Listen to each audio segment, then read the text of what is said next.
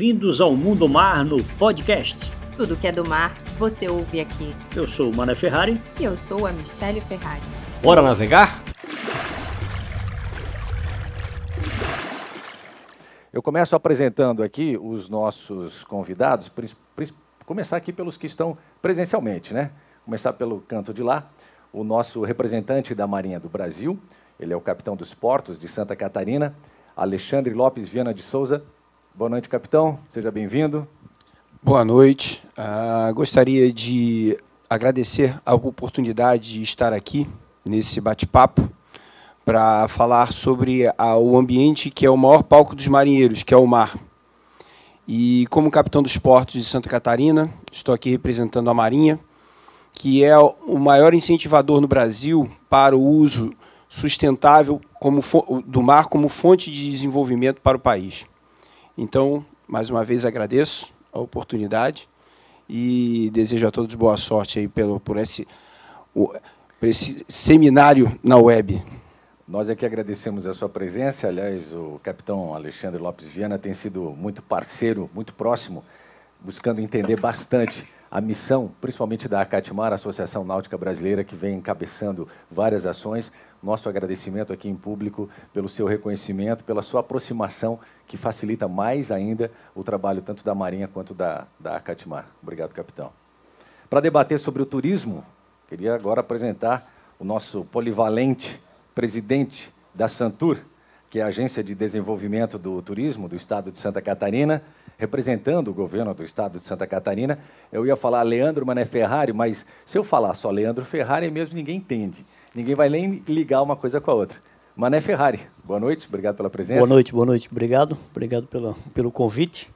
É, Para o governo do estado realmente é uma honra estar num momento como esse, é, o momento que a gente vive de pandemia, ver essa mudança de paradigma, vamos estar aí com Espanha, Portugal, trabalhando a economia do mar, a economia do mar que no turismo tem um, um grande sentido, né? o turismo náutico, toda a cadeia produtiva do setor envolvida aí para fortalecer ainda mais Santa Catarina nesse momento e criar novas oportunidades. Então, para a gente é um prazer estar aqui. Muito obrigado também, presidente da Santur, Mané Ferrari. Estou apresentando inicialmente os convidados que estão aqui presencialmente. E eu estou não apenas como mediador e apresentador do evento, mas também como representante da Acatimar, Associação Náutica Brasileira, porque sou também mais um dos voluntários que compõem a diretoria da Associação Náutica Brasileira, Acatimar. Maurício Ventura, muito prazer, boa noite. E agora, virtualmente, passamos para o lado virtual das coisas. Convido para estar presente com a gente, gostaria de entrar na tela aí agora, o senhor Francisco Quiroga Martinez, assim como o nosso Mané Ferrari, melhor chamar ele de Paco, que é assim que a comunidade mundial da náutica o conhece. Afinal de contas, ele é, representa aqui a Confraria Náutica Europeia. Paco, que está na Espanha, está com a gente, vamos confirmar o link, está tudo bem? Boa noite, Paco. Boa noite. Boa noite. Está me ouvindo bem, Paco? Sim, perfeitamente. Que bueno. Por favor, apresente e fale um pouco para nós da Confraria Náutica Europeia, por gentileza. Bueno, en primeiro lugar, mis disculpas por non falar en portugués. Falarei en galego, que é unha lengua moi próxima ao portugués, pero a veces é moi complicada a entender. A cofradía iniciouse no ano 2001, 15 presidentes das Federaciones Autonómicas de Vela e o presidente da Real Federación Española de Vela, que pensamos que as federaciones estaban perdendo o voluntariado e se, de, se decataba máis por a profesionalidade, e creamos esta asociación de dous países e quince cofrades. Actualmente estamos en 32 países, somos 220 cofrades activos, quero decir que elixen aos órganos da Diresao e, e a Asamblea General, logo hai 20 eh, cofrades honorarios, tres cofrades de honra, 95 novicios, que son cofrades que están pendentes de seu pose, e 325 amigos. Un total famos eh, 720 membros. Como nos estruturamos? Pois nos estruturamos en capítulos, que son zonas eh, territoriales, hai capítulos de Madrid, capítulo de Barcelona, capítulo de Galicia e Lisboa. En total hai 12 capítulos, desde o capítulo de Angola e o capítulo iberoamericano, un capítulo enorme porque vai desde México a Argentina. E o motivo de facer unha próxima investidura en Florianápolis é tratar de conseguir que este capítulo iberoamericano se divida en tres capítulos, como sería do Brasil, de México e de, do Pacífico e do Río da Plata. A parte dos capítulos, temos os comités, que son estructuras transversales, tenemos comité de investidura, comité de marketing, comité de premios, comité de medio ambiente, comité de cultura marítima e estrategia, y total estamos trabajando pues aproximadamente 30 voluntarios en esta, en esta idea. Diremos, que objetivos? Que objetivos ten?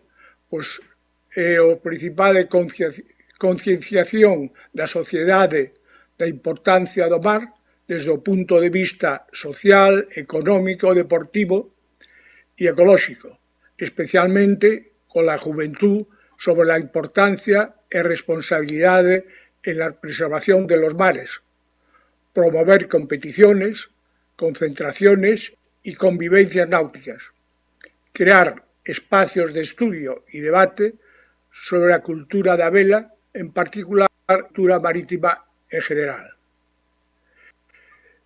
Ayer tuvimos una reunión de los por videoconferencia donde el coordinador del capítulo, el profesor de la Universidad Autónoma de Cataluña y antiguo mm, presidente de Desporto da Generalidade de Cataluña, Joan Antón Camuña, nos hacía unha referencia ao final da reunión que entendía que a partir da actual situación sociosanitaria as relaciones serán diferentes e que o mundo da vela está unha situación espléndida para ayudar a concretizar unha nova normalidade. Por ese motivo, as SOEs como a Europea Golden Sailing City, Award e a International Sailing Forum xa excelentes plataformas para impulsar unha nova normalidade. Iso implicaría ter os especialistas necesarios para desenvolver esos tópicos que indican onde as civilizaciones están nos levando e tentar mellorar a sociedade, constituindo un punto mellor por medio dun eh, esporte sustentable como é a vela. Quen forman a día? Pois na cofradía hai deportistas de alto nivel, campeóns do mundo, olímpicos, europeos, profesores, catedráticos, eh, mm, están vinte e dous almirantes de doce armadas e un, quizá un pouco de formación porque unha das miñas formacións é de oficial da Mariña de Guerra, capitán de Mar e Guerra reformado e outra é arqui, doutor arquitecto pola Universidade Autónoma de Madrid. Entón sempre creemos que as importancia de, de as mariñas en no mundo relacionado co mar. Perfeito. Muito obrigado. Eu quería agradecer aos dous cofrades que teño enfrente, que son Mané Ferrari e Miguel Márquez, que gracias a eles están desenvolvendo a cofradía no Brasil. Muito obrigado, o Paco, ele que é o presidente, atual presidente da Confraria Náutica Europeia, é o senhor Francisco Quiroga Martinez, queridamente chamado de Paco. Obrigado, Paco. Quero lembrar, é, vou já passar a bola aqui agora para o Leandro, é, que ele é da PwC Brasil, mas é importante lembrar que a gente está transmitindo ao vivo, aqui de Florianópolis para o mundo, via internet, e que as pessoas que estão nos assistindo vão poder interagir através de perguntas que responderemos após a palestra e a apresentação do Miguel Marques, que já vai iniciar. Então, habilitem-se, corram, preencham ali os formulários, mandem suas perguntas. Se quiser fazer dirigida especialmente para alguém, fique à vontade. Nós temos aqui cinco convidados nessa noite de hoje para você participar. Está aí no seu vídeo agora o número de WhatsApp para você também participar por WhatsApp, além das plataformas. Ok? Bota na tela, por gentileza, agora o Leandro Camilo. Ele é da PwC Brasil. Alô, Leandro, me ouve? Você está bem? Te ouço, te ouço muito bem, Maurício. Tudo bem? Tudo bem, seja bem-vindo. Apresente-se, por favor. Queremos lhe conhecer melhor. Muito, obri muito obrigado, muito obrigado, Maurício. Antes de tudo, uma excelente noite para você, para o capitão Alexandre, para o amigo Mané Ferrari, para o Paco, que estou tendo o prazer de conhecê-los vocês melhor, e para o meu amigo e sócio eh, Miguel. Eh, bom, eu sou o Leandro Camilo, sou sócio da PwC. Eh, a PwC é uma empresa de auditoria e consultoria, né? nós trabalhamos com auditoria empresarial, eh, consultoria de negócios, consultoria tributária. É uma empresa de 4.500 pessoas aproximadamente no Brasil, somos 152 sócios e estamos distribuídos em 17 escritórios. Tá? É, mundialmente, é uma empresa global, somos aproximadamente 276 mil pessoas, com 721 escritórios. Né? A gente costuma comentar, e é um negócio que a gente se orgulha muito, que a PwC, em termos de presença global, ela só tem menos localidades físicas é, do, que, do que a FIFA e do que a ONU. Então, nós Miguel, estamos... você me ouve bem, Miguel? Muito bem, Maurício. Oh, que bom, muito bem. Você está acompanhando, você percebeu que o seu sócio aqui no Brasil, Leandro Camilo, estava em plena apresentação da PwC. Certamente ia tecer belíssimas palavras a você também pelo trabalho excepcional que você vem fazendo na PwC. E tivemos o problema de conexão. Então, por favor, fique à vontade, apresente-se você mesmo, apresente a PwC e pode entrar já no principal assunto dessa noite, que é exatamente o estudo que você encabeçou e está nesta data, neste momento, aqui, ao vivo, para todo mundo através da internet, para fazer essa entrega oficialmente a, a, pra, da primeira edição do Leme, o Leme catarinense, que é um barômetro PwC da economia do mar. Miguel Marques, é com você. Muito obrigado, Maurício, por me ter passado a palavra. Tenho a certeza que o meu grande amigo e sócio Leandro Camilo me iria apresentar convenientemente. Eu aproveito esses minutos que ele não teve para dar um grande abraço a toda a PwC do Brasil, que nos últimos sete anos tem interagido muito com o Centro de Excelência Global da PwC, que está baseado em Portugal, no sentido de ajudarmos todos o Brasil eh, nas diversas retomadas económicas que tem tido a necessidade de fazer e, neste caso, com a ajuda do mar. Permita-me, Maurício, eh, dar um grande cumprimento ao Sr. Secretário de Estado do Turismo, Mané Ferrari, que muito nos honra eh, em estar aqui hoje representando o Governo do Estado de Santa Catarina e, consequentemente, representado toda a comunidade marítima de, de, Santa Catarina. E eu queria dar um grande cumprimento e um grande abraço a toda essa grande comunidade de nautas, de pescadores, de transportadores marítimos que se relaciona desde há muitos séculos com o mar.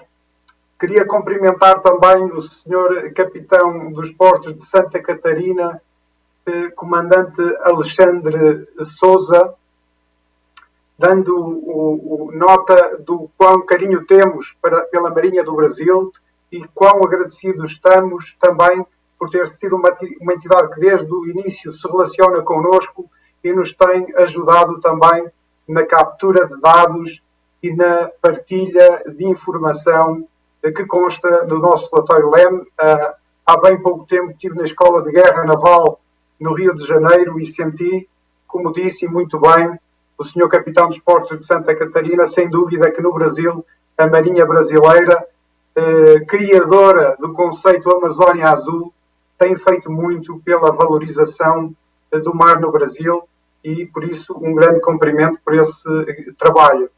Um cumprimento para si também, Maurício, que representa aqui a CATMAR, que também nos ajudou na coleta de informação eh, sobre o, o, mar que aqui apresentamos e, obviamente, não podia deixar de dar um grande abraço uh, ao meu uh, amigo Francisco Quiroga, grão-mestre da Confraria Europeia uh, da Vela, que, como puderam ter a oportunidade de ver, demonstra a todos nós um pouco mais jovens de idade, o que é a energia e o gosto pelo mar, pensando cada vez mais fazer melhor pelo mar em todos os continentes.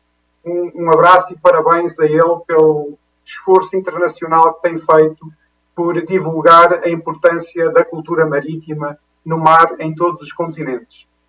Eh, gostaria de dedicar também este trabalho e esta apresentação eh, a todos os que neste momento sofrem diretamente com uh, as consequências uh, da pandemia, quer sanitariamente, quer economicamente, e por isso uh, a eles também dedicamos este trabalho, principalmente àqueles que estão na linha da frente, obviamente os médicos, os enfermeiros e todos os profissionais de saúde, mas também outros profissionais que estão na linha da frente e que pouco se fala, os portos de comércio nunca pararam durante esta crise em todo o mundo e muitas pessoas tiveram que estar na linha da frente cuidando das cargas e descargas, da segurança dos navios e eh, a economia tem conseguido estar a evoluir também eh, pelo esforço deles. Eh, uma nota também para os pescadores que sempre continuaram a pescar e para todos os profissionais do turismo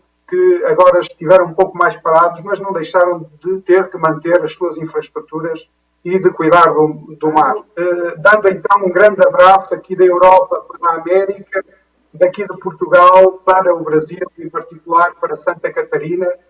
Uh, uh, já disse que a Marinha nos ajudou, a Catmar nos ajudou na recolha da informação, mas dar nota também que o Brasil tem no estado do Ceará na Federação das Indústrias do Estado de Será um observatório sobre toda a economia do Brasil, que também foi eh, bastante importante na coleta de informação que se fez. Quando é que começa este estudo? Nós começamos em 2005 com trabalhos exploratórios até ao ano de 2010, com o objetivo de conseguirmos dar um contributo para o mar, um contributo que tivesse também que ver com uh, o nosso ADN, o nosso DNA, como o meu colega Leandro disse, a PwC está em todo o mundo e é uma firma muito ligada, muito conectada com uh, números, com finanças, com contabilidade, com auditoria, portanto, digamos que números são a nossa praia. E, portanto, o que se encontra no relatório desta natureza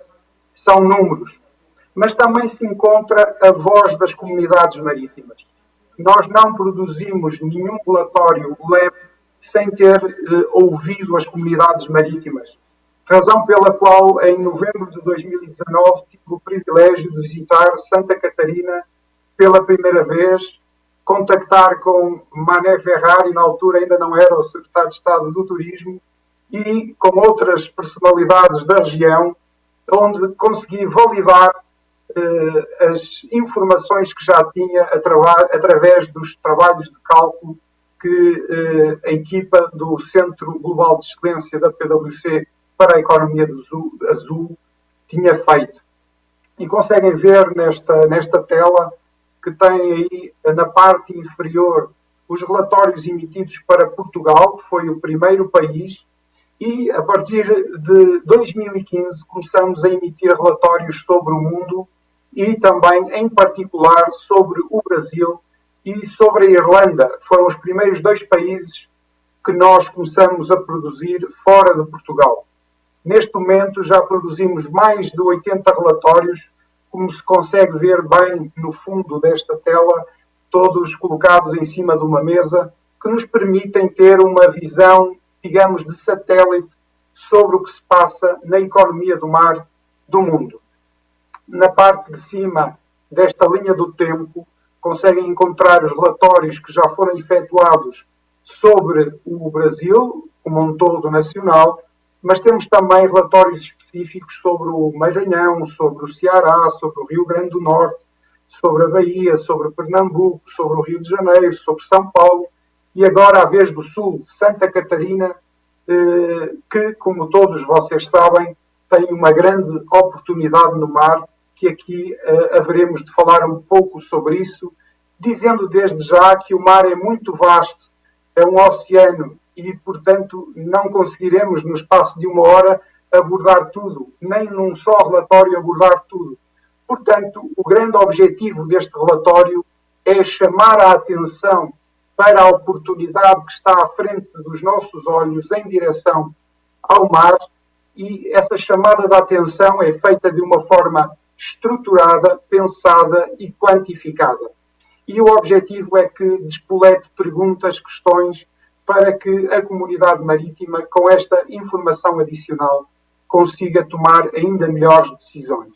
Convém, neste início da apresentação, explicar um pouco o que é que a PwC entende por eh, economia do mar, por economia azul.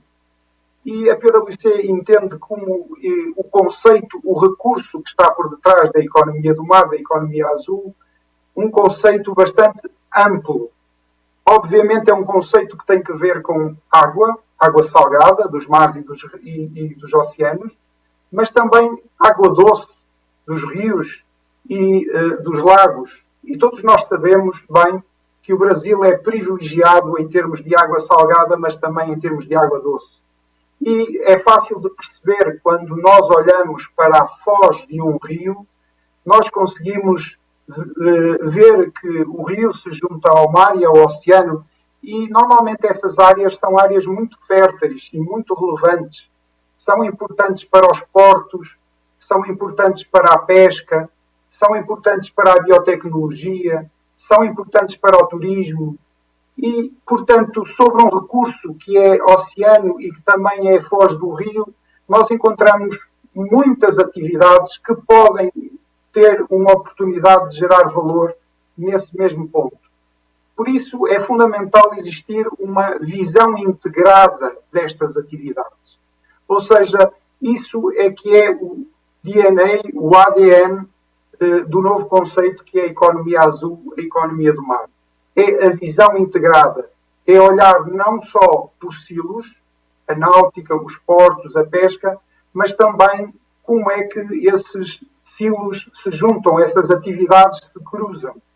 E uh, um exemplo claro, Norue na Noruega, quando vamos à cidade de Bergen e visitamos um posto de turismo, a primeira coisa que uh, nos dão a conhecer são uh, os, os, viveiros de produção aquícola e convidam-nos a fazer visitas turísticas navegando em náutica para conhecer essas explorações aquícolas e nos darem a provar uh, os frutos do mar que essas produções aquícolas fazem.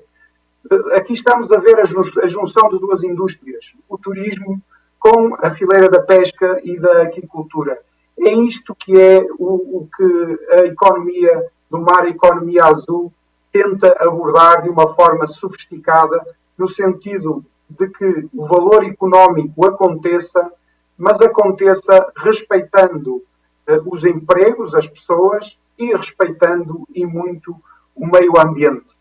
Gostaria de dar nota que este recurso mar, este recurso água, este recurso rios e lagos é muito importante também para o desenvolvimento sustentável e para o cumprimento das metas de desenvolvimento sustentável das Nações Unidas, porque responde a todos os desafios gerados pela rápida urbanização e todos nós sabemos que existem cada vez mais cidades muito grandes e a maior parte delas está nas costas de, desses países, está junto ao mar, junto à água, junto aos rios.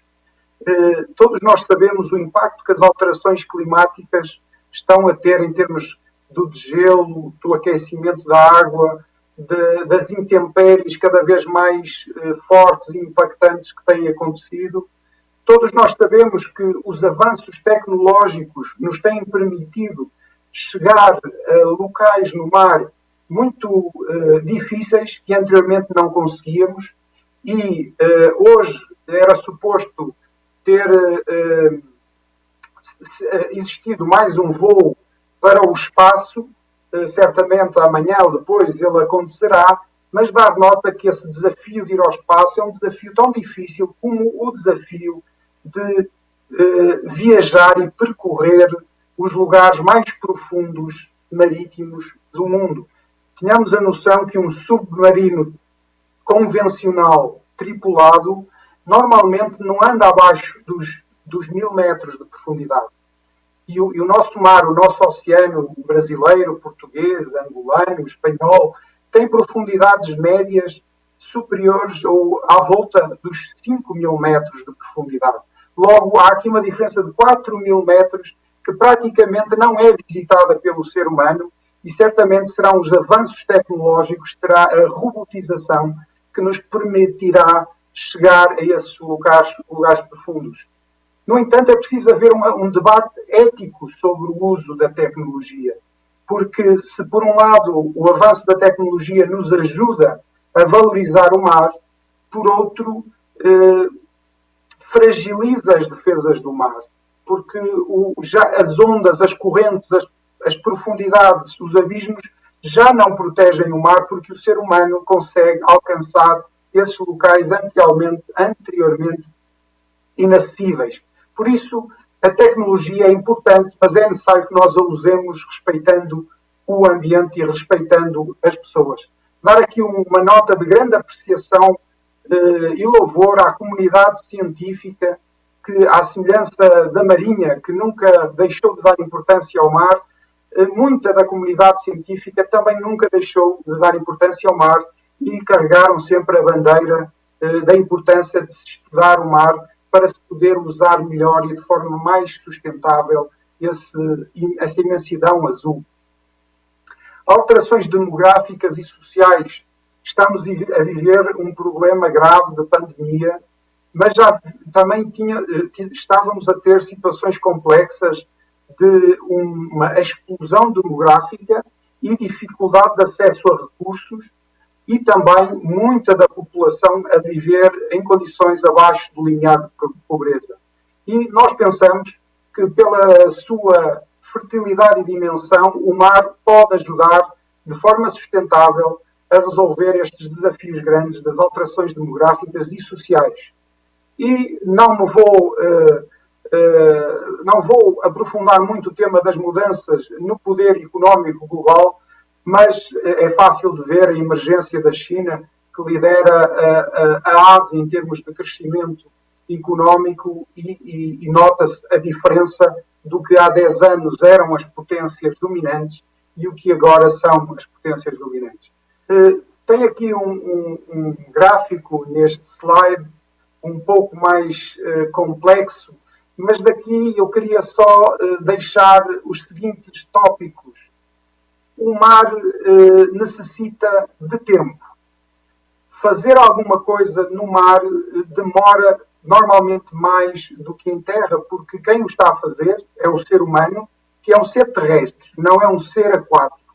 E por isso é normal que demore mais tempo a fazer e a empreender em ambiente marítimo. Por isso é importante encontrar o capital paciente, ou seja, capital nervoso, capital impaciente, normalmente não eh, junta bem com o que é preciso fazer no mar e, portanto, tudo que seja capital ligado às empresas familiares, ligado a fundações, normalmente vive melhor com o cenário marítimo. Eh, dar nota que, como se demora mais tempo a concretizar coisas no mar, nós na PwC medimos o curto prazo no mar em cinco anos e não em um ano. E por isso apresentamos aqui neste slide, neste gráfico, cerca de 20 anos de análise.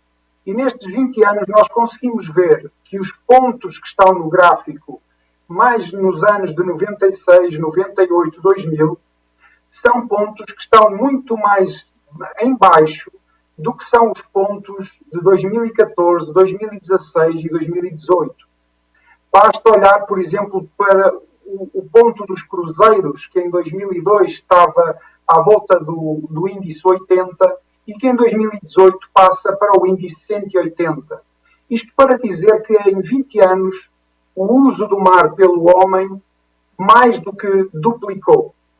E eh, essa forma de usar mais o mar, infelizmente, não tem sido uma forma balanceada. Em alguns pontos do globo tem havido exagero nisso e convém eh, harmonizar esse crescimento. Por isso temos esses símbolos eh, desta cauda de baleia. A preservação ambiental valoriza o mar, é preciso ter cuidado com a sustentabilidade ambiental, mas também ter cuidado com as pessoas, porque não teremos uma economia do mar forte eh, na Europa, no Brasil, em Santa Catarina, se não valorizarmos as profissões do mar se não escutarmos e dermos ouvido às profissões do mar. Eh, seria até negligente reforçar a economia do mar e mandar as pessoas para o mar sem reforçar as condições de segurança no mar. Tem que andar a par e passo este crescimento económico no mar com o cuidar das eh, condições de segurança no mar. Como estava a dizer, eh, vimos no, no, no slide anterior que em 20 anos mais do que se duplicou o uso do mar, mas também, como disse, esse uso está muito concentrado em alguns pontos do globo. Existe uma grande concentração. Podem ver aqui que três países na Ásia representam 82% da construção naval mundial. 82%.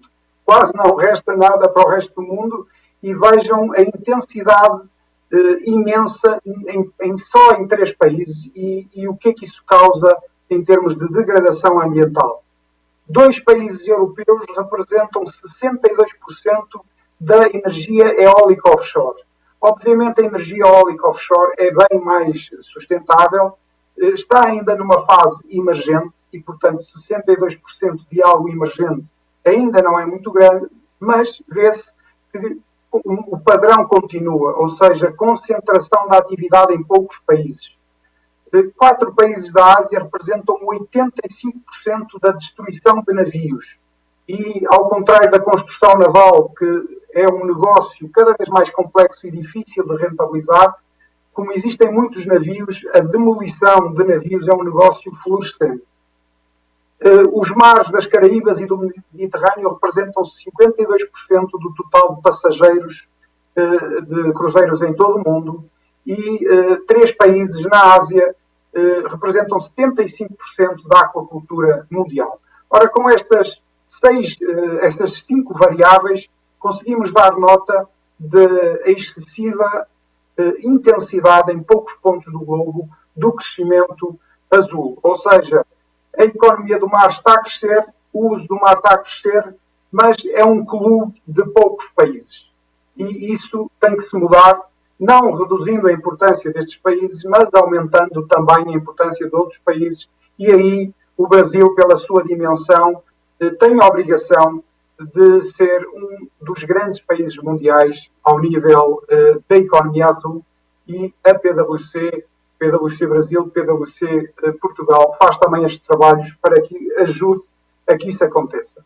Falamos um pouco, um pouco de como a intensidade do mar, eh, do uso do mar é cada vez maior, como ela está concentrada E agora vemos, olhando para o mapa do globo, eh, onde se vê claramente a parte asiática a liderar a maior parte das indústrias, um pouco a Europa eh, também com alguma presença, mas muito mais confinada à questão do turismo e da energia, eh, não tanto à questão dos portos, do transporte marítimo ou do pescado. Não estou a dizer com isto que não há empresas e negócios muito importantes em toda a economia do mar da Europa ou dos Estados Unidos.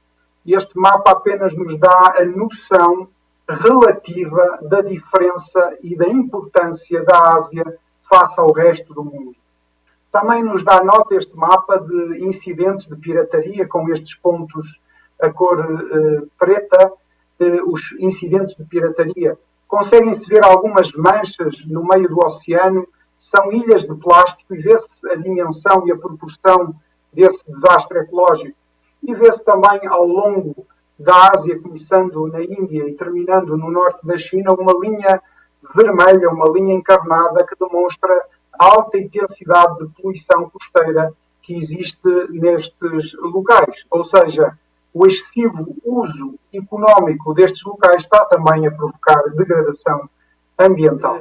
Com esta introdução explicando o que é, no fundo, para nós a economia azul como é, que é, como é que é a dinâmica no mundo da economia azul, estamos em condições de falar um pouco sobre o Brasil e sobre Santa Catarina. Devo compartilhar convosco que não é fácil pescar números azuis em Santa Catarina nem no Brasil. Por isso, volto a agradecer às entidades que nomeei anteriormente a ajuda que nos deram, mas dizer claramente que ainda há um um infinito, um mar de números, um oceano de números que é preciso encontrar e, portanto, um apelo a quem tiver mais números e queira compartilhar para que este documento, que é um, um documento que é disponibilizado para a população como um todo e está no nosso site, uh, basta fazer em qualquer uh, motor de busca na internet uma pesquisa pelo nome LEM, Barómetro PwC da Economia do Mar, e colocar Santa Catarina ou colocar Brasil no mundo e encontram facilmente este documento.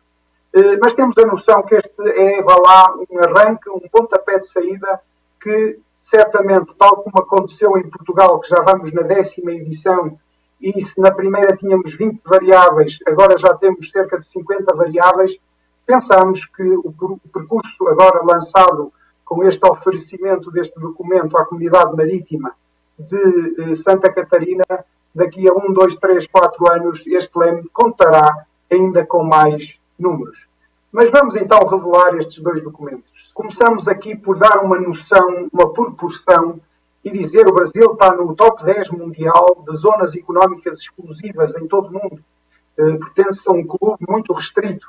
E vem que, pela dimensão e nome dos países aqui presentes, Estados Unidos, França, Rússia, o Brasil é um gigante no mar, tal como é um gigante em terra. Começando então pelos transportes marítimos, pelos portos e pela logística. Isto, este slide daria uma conferência de várias horas, mas eu rapidamente, começando da esquerda para a direita de quem está a olhar para a tela, eh, conseguimos perceber que no mundo há um domínio da China em termos do transporte mundial e dos portos vê-se que os 10 maiores terminais de contentores em todo o mundo, oito desses uh, terminais uh, são chineses, como mostra os nomes uh, apresentados aí na tela. O Brasil, como sabem, não está no corredor de maior tráfego marítimo. No entanto, tem matéria-prima em quantidade abundante que circula no circuito de transporte marítimo mundial. E, portanto, esse é o grande argumento do Brasil, ter muito mar e muita carga para ser transportada, que faz com que, eh, por exemplo, represente eh, eh, a extração de minério de ferro no Brasil, representou 26% da extração mundial. Esse é o grande argumento do Brasil, é o grande argumento de Santa Catarina, entre outros, para reforçar a importância e aproveitar a oportunidade nos transportes marítimos e nos portos. Temos aqui o gráfico de tendência do que aconteceu nos portos em Santa Catarina na parte inferior direita de quem vê a tela, que é um gráfico que nos mostra que existe uma tendência crescente. No entanto, de 2015 a 2017, essa tendência crescente é ténue, o que contrasta com o grande crescimento da, dos portos e do transporte marítimo que se verificou eh, em todo o mundo, liderado essencialmente pela Ásia. Portanto, Santa Catarina tem crescido, mas certamente tem a oportunidade de crescer mais e dar um grande abraço aos gestores portuários eh, de Santa Catarina, dos vários portos, que, com quem me tenho cruzado a nível internacional em muitos encontros e nota-se que são equipes de gestão sofisticadas, tal como qualquer equipa de gestão europeia ou norte-americana. Eh, agora, o contexto no Brasil é diferente, o contexto é difícil, portanto, se ajudarmos essa eh, gestão portuária, certamente a performance do Brasil, no caso dos portos, será melhor e maior, eh, e assim também em Santa Catarina. Se nos portos a concentração asiática é grande, na construção naval é muito grande podem ver em 2003, no canto inferior esquerdo de quem olha para a tela, o tamanho e a importância da China. E se olharem para a China em 2018, veem que triplicou a sua importância. Se somarem a importância da China, da Coreia do Sul e do Japão, veem que eh, mais de 80% da construção naval mundial se concentra em apenas três países: a produção no todo mundial que se faz no Brasil não chega a 1%. Eh, e o Brasil tem necessidades na indústria petrolífera, na indústria do minério, em outras indústrias, de transportar. Portanto, se existem encomendas de navios no Brasil, era importante que uh, muitas delas também fossem feitas no Brasil, obviamente em parceria com, com a Ásia, em parceria com a Europa, e eu sei que há bons estaleiros eh, na América Latina e bons estaleiros na Europa que gostariam de fazer parcerias e, se calhar, nesta visão integrada, está na hora de se fazerem parcerias mútuas. Eh, que é um slide que nos fala da, do setor, quando olhamos para o todo mundial, o setor que tem crescido mais em termos de atividades marítimas no Brasil é o setor do petróleo e do gás. Podem ver que o Brasil faz parte deste clube muito restrito dos cinco maiores produtores eh, de petróleo eh, e gás offshore do mundo. Todos nós sabemos que também com esta crise eh, e com a crise e a tensão geopolítica do Médio Oriente, o preço do petróleo está bastante baixo e dá-se a curiosidade de, neste momento, muito do petróleo mundial que já foi extraído e que não tem mercado porque o preço está muito baixo, está a flutuar. Ou seja, há neste momento nos nossos oceanos muitos, eh, uma quantidade enorme de petróleo que flutua, aguardando que o preço suba.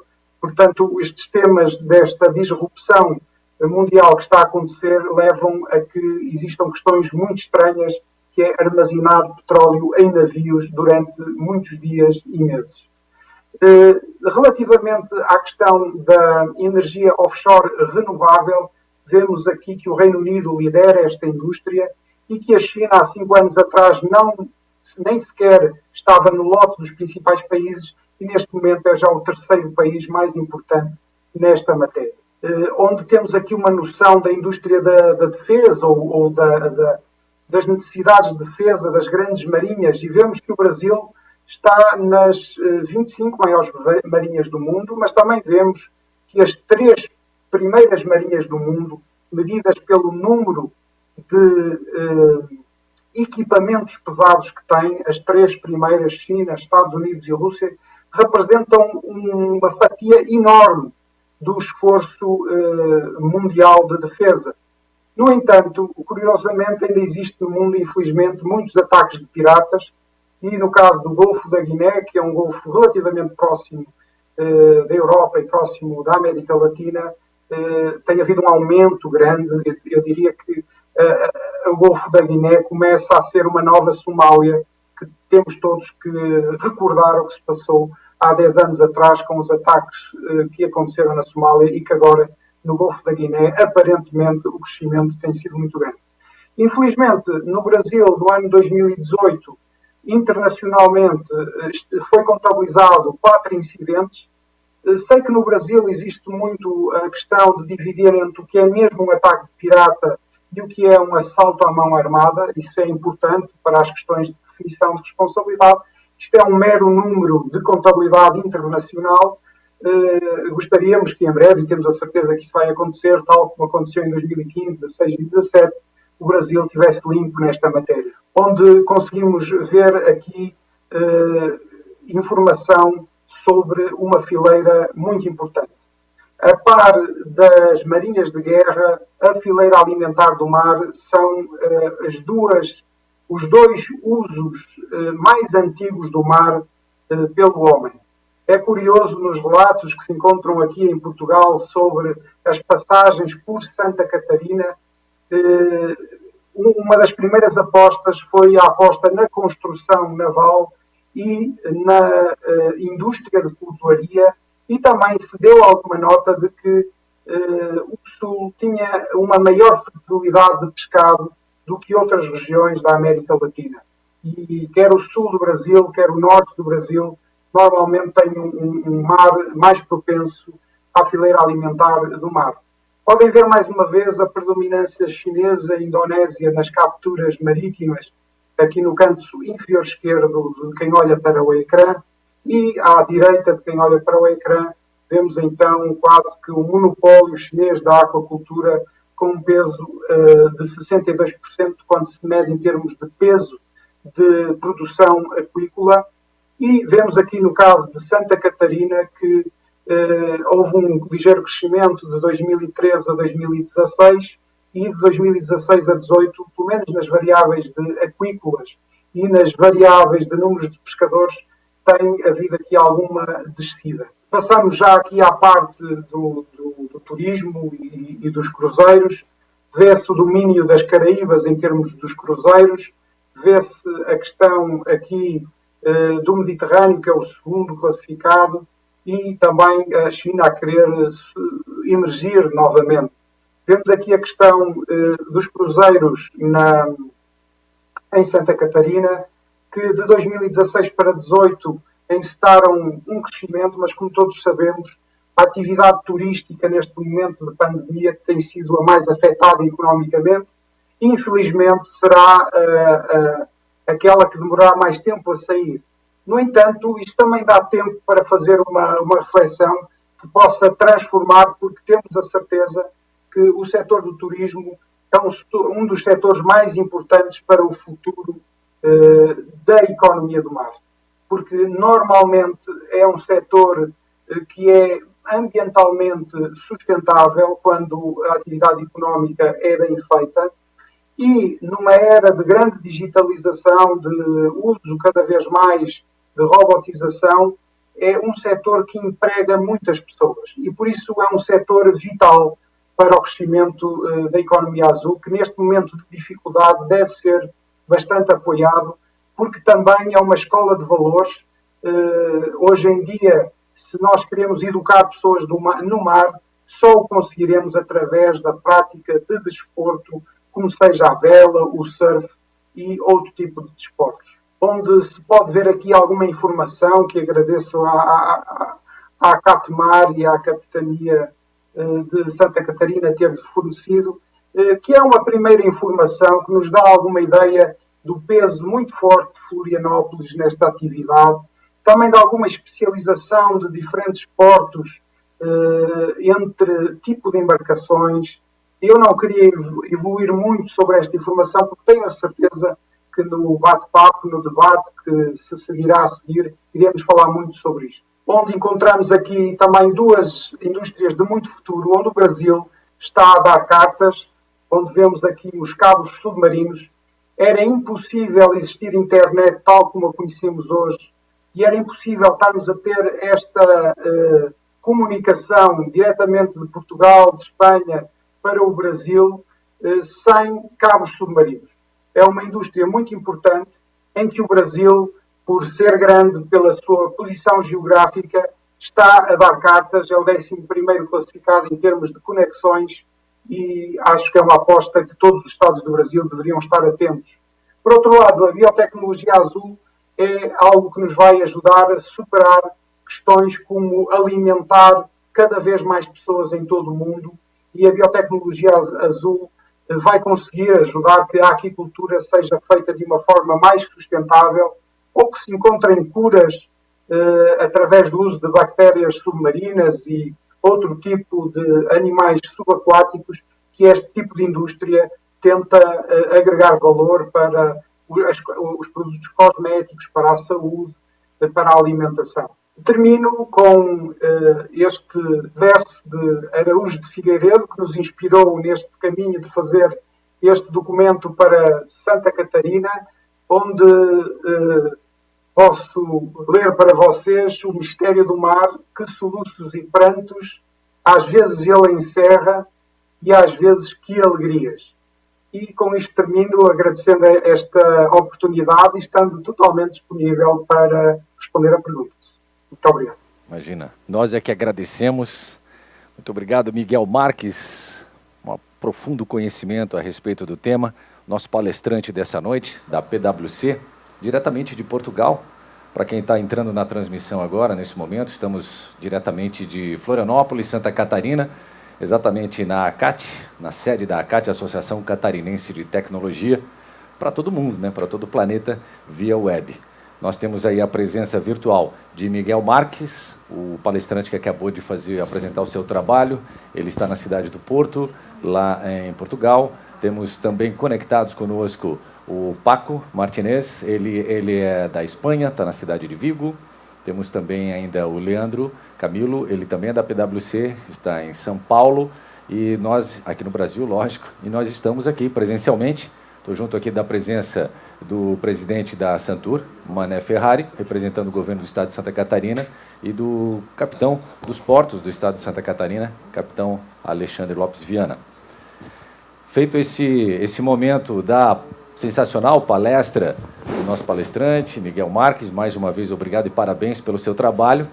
Antes de iniciarmos então aquele momento das perguntas e respostas, é chegado o momento de fazer a entrega, então, para a sociedade catarinense, sociedade brasileira como um todo, desse estudo em físico, né, em modo físico agora, vai ficar disponível para quem tiver interesse através das plataformas digitais.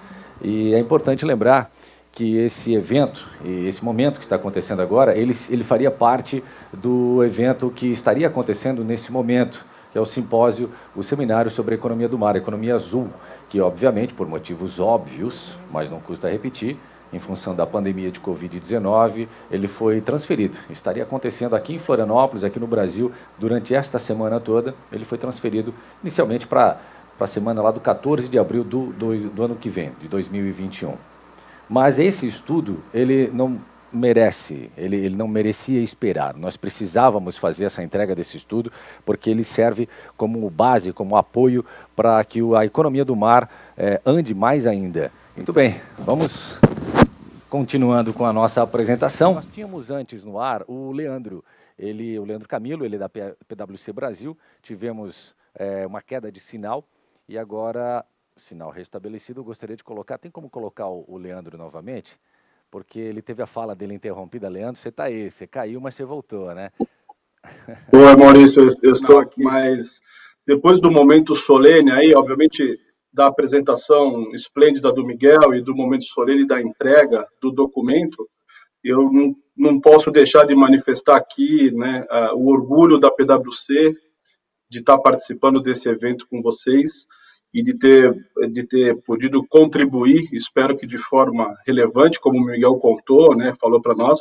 Eu acho que é um estudo que, ao passar dos tempos, ele vai ganhando corpo, né, ele vai ganhando mais informações, mas eu só não queria deixar aqui de manifestar né, a nossa satisfação de poder estar com vocês nesse momento e de é, brindar o nosso Estado estado em que a gente já está presente há mais de 20 anos. Eu estava falando ali do, do um pouco da capilaridade da, da PwC, né? mas independente de onde a gente esteja, acho que o importante para nós, para mim pessoalmente, é estarmos também fincados no estado de Santa Catarina já há bastante tempo, né? É, mais de 20 anos, grande parte do tempo em Joinville, os últimos nove agora na nossa ilha de Santa Catarina, mas foi muito mais para agradecer a oportunidade e dizer que estamos muito honrados e felizes de estar trabalhando com vocês.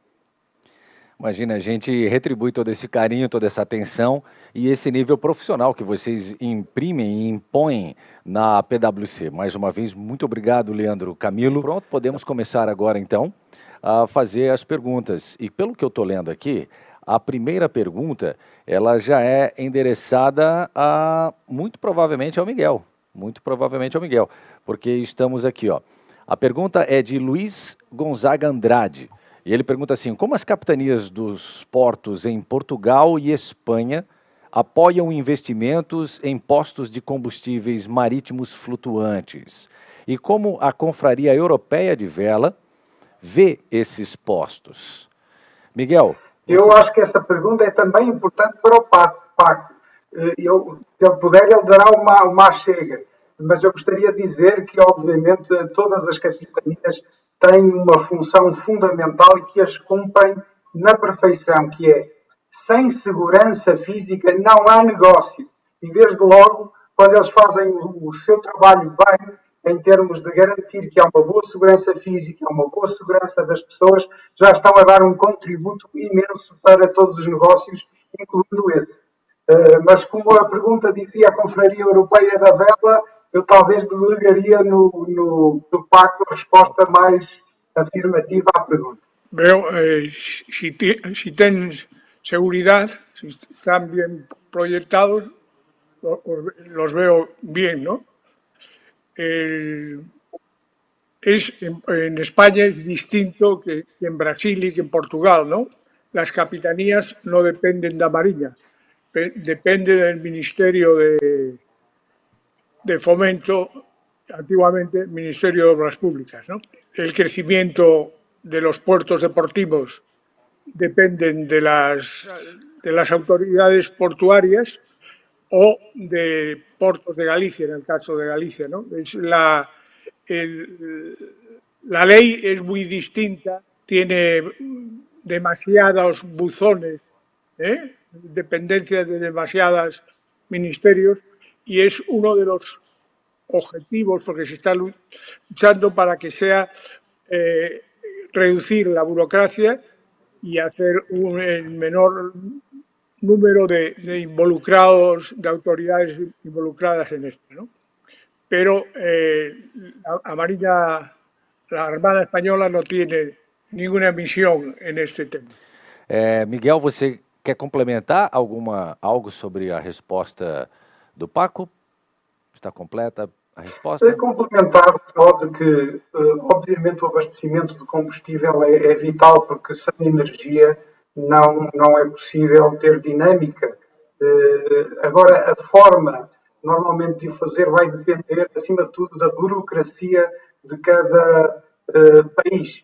E como, uh, ao contrário de em terra, onde existem ruas, existem prefeituras ou câmaras municipais, no mar as coisas não são bem assim. Portanto, acredito que quem queira licenciar algo no mar ligado com combustível e sejam plataformas flutuantes, deva ter uma vida um bocado complicada. E, portanto, faço aqui um apelo a tudo o que for possível de desburocratizar, simplificar, o seja, mas garantindo que a saúde das pessoas e o ambiente sejam respeitados. Ok. O nosso capitão dos portos do estado de Santa Catarina é, gostaria de também complementar mostrar a visão brasileira, da Marinha do Brasil, a respeito dessa pergunta. Apesar da, da pergunta ter sido feita em relação à capitania dos portos de Portugal e Espanha, acredito que todas as capitanias dos portos elas tenham mais ou menos a mesmo, mesma forma de funcionar. Ah, nós aqui no Brasil, muito provavelmente também em Portugal e Espanha, a capitania dos portos tem como missão precípua a segurança do tráfego aquaviário, a salvaguarda da vida humana no mar, mas também na prevenção de poluição hídrica. E de maneira que as capitanias dos portos, elas procuram é, licenciar é, estabelecimentos como postos de, de combustível, é, simplesmente verificando a capacidade de funcionamento sem o, o, a possibilidade de, de, de, de, poluição no mar, ou seja, a redução do, o, da, da, da, possibilidade de poluição, é, minimizando riscos, verificando procedimentos de segurança, equipamentos de segurança. Então, eu acredito que é, tanto em Portugal e Espanha deva funcionar da mesma forma independente de, se, se, de onde esteja a, a pendurada a capitania dos portos. No Brasil, a autoridade marítima é o comandante da Marinha, de maneira que todas as capitanias dos portos estão integradas dentro da estrutura da Marinha. Mas, é, em termos de função de capitania dos portos, é o mesmo para qualquer país. O presidente da Santur, Mané Ferrari, também tem algo a colocar a respeito? Sim, até é um, é um problema constante aqui, em, não só em Santa Catarina, mas como todo o Brasil, postos de combustíveis é, à beira-mar, à beira-rio, para abastecimento das embarcações.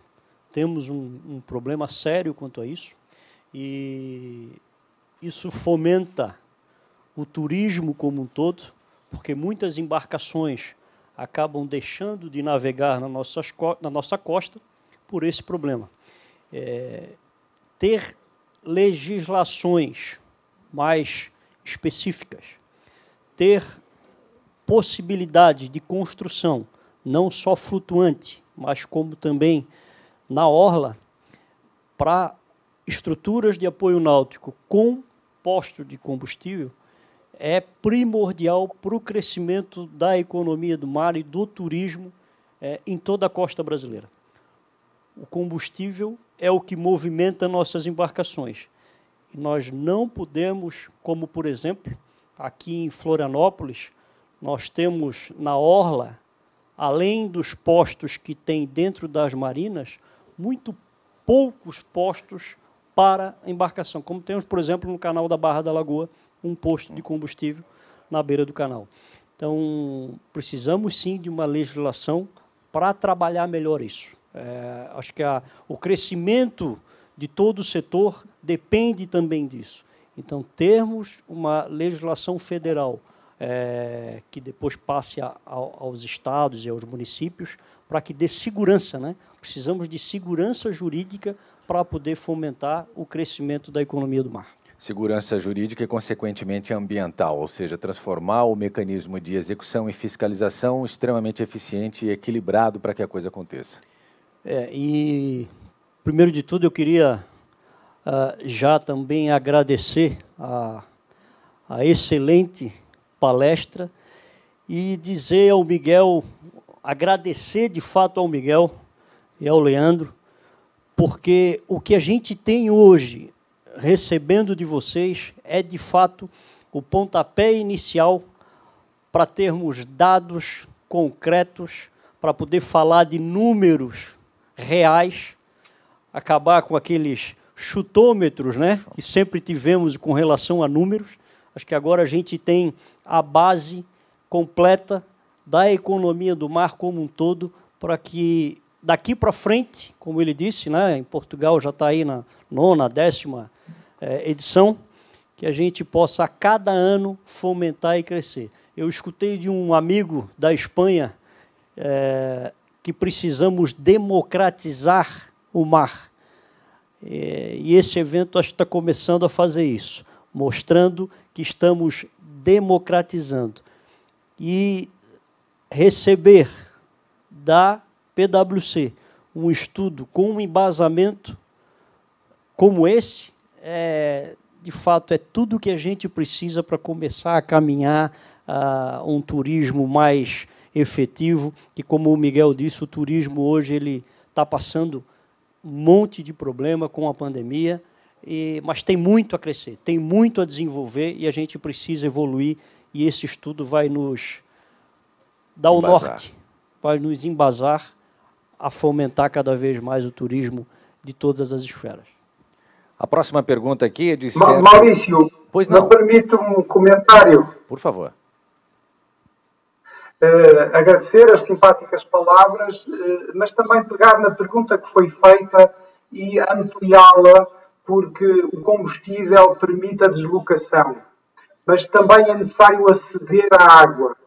E uh, eu gostaria de sublinhar uh, as palavras do Sr. Secretário de Estado de Turismo de Santa Catarina, de que é fundamental democratizar, ou seja, permitir o acesso à prática desportiva e ao transporte de lazer e não lazer nas águas do Brasil. É um problema que em todo o mundo existe, nem sempre a capacidade de acesso à água ou de portos seguros para se proteger na navegação ou de acesso a combustível suficiente está garantida de forma a que seja seguro navegar. Ora, se essas condições não estiverem garantidas, certamente não vamos conseguir aproveitar toda a oportunidade da economia do mar, pelo menos nessa atividade. E, portanto, fazia um apelo a que, e é isso que é a economia do mar, a visão integrada, é de um assunto concreto, de um ponto, perceberem que é que ele impacta no todo, de forma a que a dinâmica seja maior. E penso que o primeiro pontapé de saída foi já feito, eh, e acho que a partir desta pergunta surgirão aí a análise do, do, do Governo do Estado de Santa Catarina para ver como se pode melhorar nesse aspecto. Um grande avanço, sem dúvida. Passamos para a próxima pergunta? Vamos lá. Pergunta de Sérgio Alexandre Sodré. Ele pergunta ao palestrante, eu mesmo, é, e ao presidente Mané Ferrari, presidente da Santur. Diante do cenário positivo para o desenvolvimento da atividade náutica, qual o maior ou os maiores entraves ao desenvolvimento do Estado e de Florianópolis? Posso começar respondendo? Por favor. Bom, o, a gente já avançou muito em questão de entraves legais. Né? Nós temos exemplos como foi a construção através é, de um processo público-privado, que foi a Marina de Itajaí. Temos em andamento o processo também da Marina da Beira-Mar Norte, né? o Parque Urbano e Marina Beira-Mar Norte. Nós aqui em Florianópolis. Aqui em Florianópolis. Nós estamos evoluindo. Estão começando a ser visto o mar como uma fonte inevitável de fortalecimento de várias economias. Temos que caminhar muito ainda. Precisamos revitalizar nossas orlas gastronômicas, as nossas orlas, orlas turísticas. Nós precisamos dar acesso ao mar. Né? E essa construção vem é, como estamos aqui agora, com a expertise de espetacular que tem Miguel Marques, que conhece o mundo inteiro. É, gosto de citar dois exemplos. Né? A, a, Itália, há 30 anos atrás, era mais ou menos o que a gente é hoje. Não se tinha nada também. E foi construído através de mudanças de paradigma, mudança de legislações e feito algo de forma sustentável. Sempre primordial hoje trabalharmos é, estruturas de apoio náutico sustentável. Temos um, um grande avanço já em Santa Catarina, somos o estado mais azul do país, mostrando que temos praias bandeira azul, mostrando que tem marinas bandeira azul, temos um iate clube, o único iate clube da América do Sul aqui, bandeira azul, iate clube Veleiros da Ilha, aqui em Florianópolis. Lagoa, Lagoa do Peri. Então, a Lagoa do Peri, então quer dizer, já, tamo, já estamos no caminho certo. Precisamos, já, já esteve mais longe. Já esteve Bem muito mais longe. mais longe. E acho que a gente, a partir de agora, a gente consegue trabalhar com dados, que é o que nos faltava. Os números norteiam. Mostrar números e ter números para o governo do Estado é de suma importância para ver o real valor desta economia. É uma economia nova, uma economia que não foi muito pensada em todo o Brasil e agora em Santa Catarina vem despertando cada vez mais. Então, trabalharmos com números para que a gente possa mostrar, de fato, que isso pode gerar emprego e renda, pode criar emprego e renda novo e que várias outras cadeias produtivas, tanto do setor turismo quanto de outros setores, vão estar trabalhando em conjunto. Os números, os números falam por si só. É, eles respaldam qualquer trabalho técnico e o que se vê nesse momento, claramente, é uma movimentação de pessoas apaixonadas pelo que fazem e com respaldo técnico. É só dessa forma que realmente a coisa pode andar. Eu sei que é um pouco genérica essa colocação que eu estou fazendo agora aqui, em nome da Catimar, Associação Náutica Brasileira, porque um pouco a complementar.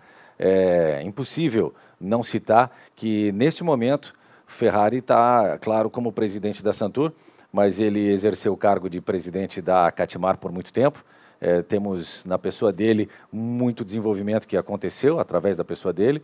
Então, se alguém pode falar com grande propriedade a respeito disso aqui, principalmente nesse cenário, apesar de neste momento estar sendo o, o presidente da Santur, governo do estado de Santa Catarina, foi durante muito tempo o presidente da Acatimar. Então, praticamente nada a complementar diante do, da sua resposta ao nosso Sérgio Alexandre Sodré, que fez a pergunta online.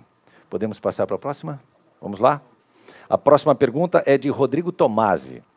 Ele pergunta assim, para você, presidente da Santur Mané Ferrari, é, o governo do estado tem ou irá criar algum programa de incentivos para investimentos em economia azul? É o caminho, é? é trabalharmos juntos. Acho que o governo criar incentivo, ele tem que, a gente tem que primeiro criar parcerias. Acho que o que está sendo criado aqui é um grande exemplo. Foi criada uma parceria né, com a iniciativa privada e hoje a iniciativa privada, através da PwC, entregando é, um estudo para servir de embasamento para todos os projetos. Precisamos criar infraestrutura, precisamos criar novas oportunidades e andar muito junto à parceria pública-privada. Nós temos que fazer esse trabalho conjunto. Não é o governo fazer sozinho, não é a iniciativa privada fazer sozinha, é trabalharmos junto para crescer de fato esse setor. É isso que a gente precisa. Criar incentivos, eu vou, eu vou um pouco mais, mas criar novas legislações para dar segurança jurídica, para que aí sim o empresário se sinta seguro de vir de fora, quem sabe, ou até mesmo daqui do Brasil, investir no nosso Estado. Muito bem, as perguntas continuam chegando é, aos nossos telespectadores. Por favor, fiquem bem à vontade. Tem como colocar na tela mais uma vez o número do WhatsApp? Porque a, além das redes sociais, é, YouTube e outros canais que a gente está transmitindo, está aí na tela que você pode ver aí o número 991499191, DDD 48, aqui de Florianópolis. Você pode entrar e fazer suas perguntas pelo WhatsApp. O pessoal da, da produção tem umas colocações aqui para fazer. Miguel? Ah, o Miguel quer fazer uma colocação, ótimo. O programa é ao vivo, é assim, é uma beleza. Eu, eu, uma eu acredito até que com essa pergunta que foi direcionada a, ao governo do Estado, eu gostaria que, de ouvir também o, o Miguel e o capitão dos portos, até diante deste cenário de Santa Catarina, escutar um pouco o que, é que eles vivem lá e se a gente está no caminho ou não, né, Miguel? A gente precisa saber se esse de fato é o caminho, trabalhar com iniciativa pública, privada em conjunto, né? criar junto as novas possibilidades. Com certeza que esse é um caminho. Eh, normalmente o caminho vai ter que ser construído com as pessoas e dependendo do país onde estamos, da região onde estamos, a sensibilidade para fazer as coisas de uma maneira ou de outra é diferente. Em novembro, quando aí estive e falei com empresários, eu vi que o espírito de empreendedorismo do catarinense é forte. Em média, na América Latina, tem um grau elevado de educação e como se está a ver no comportamento do Estado nesta crise pandémica, está a ser um Estado que está a sair eh, eh, relativamente bem, porque quando há mortes é sempre um problema, mas em comparação relativamente bem com os Estados. Portanto, há uma noção de que a comunidade do Estado se entreajuda e consegue fazer eh, em parceria construções importantes. Mas eu gostaria também de compartilhar esta minha resposta, chamando aqui à tela, se for possível, as palavras do Paco e as palavras do meu colega Leandro. Eh, o meu colega Leandro também me recebeu eh, em novembro, onde tivemos a falar sobre a dinâmica económica geral do Estado e percebi com ele que existem empreendedores fortes que querem investir no, no desenvolvimento do turismo e das outras atividades em geral no Estado e gostaria também que ele desse uma palavra sobre, sobre isso. E relativamente ao Paco, ele começou na sua intervenção por apresentar a Confraria Europeia da Vela, e ele disse que o grande propósito da Confraria Europeia da Vela é alargar é levar o conceito da cultura marítima aos outros. E, eh, respondendo à pergunta que foi colocada por, um, uma, por alguém da audiência, a sugestão que eu dava sobre o que é necessário fazer é alargar a base de nautas. Eh, existem exemplos, como, por exemplo, Southampton e a ilha de White. Eh, geograficamente, eh, também tem água interior protegida por uma ilha, que é a Ilha do White, tal qual tem Santa Catarina. Também tem boas universidades. E eles conseguiram que qualquer cidadão, independentemente da sua condição social, eh, tenha a oportunidade de, de viajar, de eh, praticar surf, praticar desportos aquáticos. Se Santa Catarina conseguir fazer o que em Southampton se fez, certamente em 20 anos será bem diferente. Uma outra nota aqui mais próximo de mim, em Viana do Castelo, eh, a Prefeitura de Viana do Castelo investiu fortemente, eh, há cerca de 5, 6 anos atrás, em garantir que todo cidadão jovem de Viana do Castelo soubesse nadar, tivesse acesso a vela, a surf, a canoagem, dentro da escola pública. Portanto, esse é o caminho, alargar a base de notas e com isso nós conseguiríamos construir uma, uma, um capital humano não só para a náutica, mas para os transportes marítimos, para a pesca, porque não é fácil trabalhar no mar. Eh, é necessário cultivar, eh, ter experiência no mar. E hoje em dia, no mundo civilizado, só a náutica, só o desporto consegue, em segurança, que isso aconteça, que grandes massas humanas tenham contacto eh, com a navegação. E eu tenho a certeza que o Paco, no que diz respeito a esta matéria, e o Leandro, no que diz respeito à capacidade empreendedora de, Santa Catarina, também poderiam aportar eh, algo a esta resposta. Perfeito, pode continuar agora, Paco. Bueno, pues nosotros hay un, un proye dos proyectos europeos que se llama el NEA, Notis Espacio Atlántico, que es la base de lo que estaban haciendo los franceses, concretamente los bretones en Francia. Entonces, lo primero es tener una cultura, llevar a la gente joven al mar. Y eso le ha dado unos réditos impresionantes. Es, me decían en el 94 que era impensable que el hijo de un pescador fuese olímpico, ganador de una medalla de oro en vela.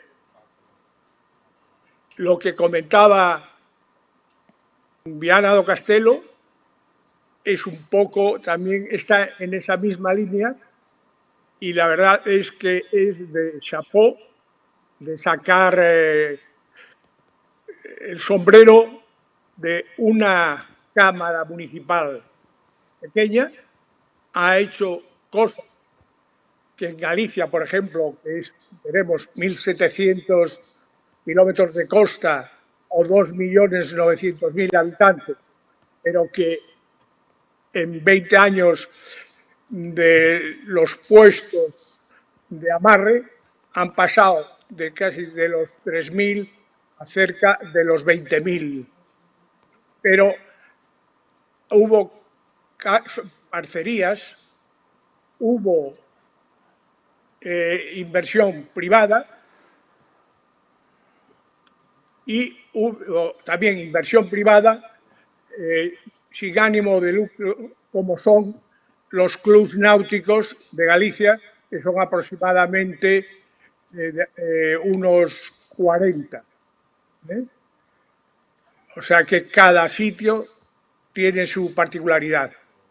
Pero yo vuelvo y es una cosa que en el año 90, no, año 98, cuando mi hermano estaba de adido en la embajada de, de, España en Brasil, llegó a mis manos un, proyecto PROMAR, que se llama Programa de Mentalización Marítima da Mariña do Brasil. y muchas de las cosas que ponía aquí he tratado de, de ponerlas en prácticas en mi época de la Federación Gallega de Vela. Bom, é, acho que o Paco falou algo bem importante, né? É, colocar a cultura marítima nas escolas, que as crianças comecem a ter essa cultura marítima, né, capitão? Comecem a aprender desde a escola o que é a importância de ter o mar, a importância de estar ao mar, né? criar cursos de vela, criar, na verdade, uma, uma nova mentalidade marítima já desde berço, para que, quem sabe, essa nova geração já venha um pouco diferente do, do pensamento, é, como a gente vê o, o Paco, há quantos anos né, o seu irmão estava aqui no Brasil, na embaixada, já existia projetos e acabava esses projetos não andando para frente. Né? Então, se tiver cada vez mais adeptos dessa nova economia e tiver as crianças como base disso tudo, acho que a coisa começa a andar, né? É, uma coisa que foi dita, não só pelo senhor Paco, mas pelo Miguel também, é a questão da cultura. Nós somos um país com 8 mil quilômetros de costa, e os números do Miguel mostram perfeitamente o como a gente subutiliza o nosso mar. Como eu disse nas minhas palavras iniciais, é, a Marinha enxerga o uso do mar de uma forma sustentável como uma fonte de desenvolvimento. E o Brasil não usa isso. É um país que nasceu na costa, mas forçou para se fixar em terra. É, nós não temos é, grandes atividades voltadas para o mar. E o estudo mostra isso perfeitamente.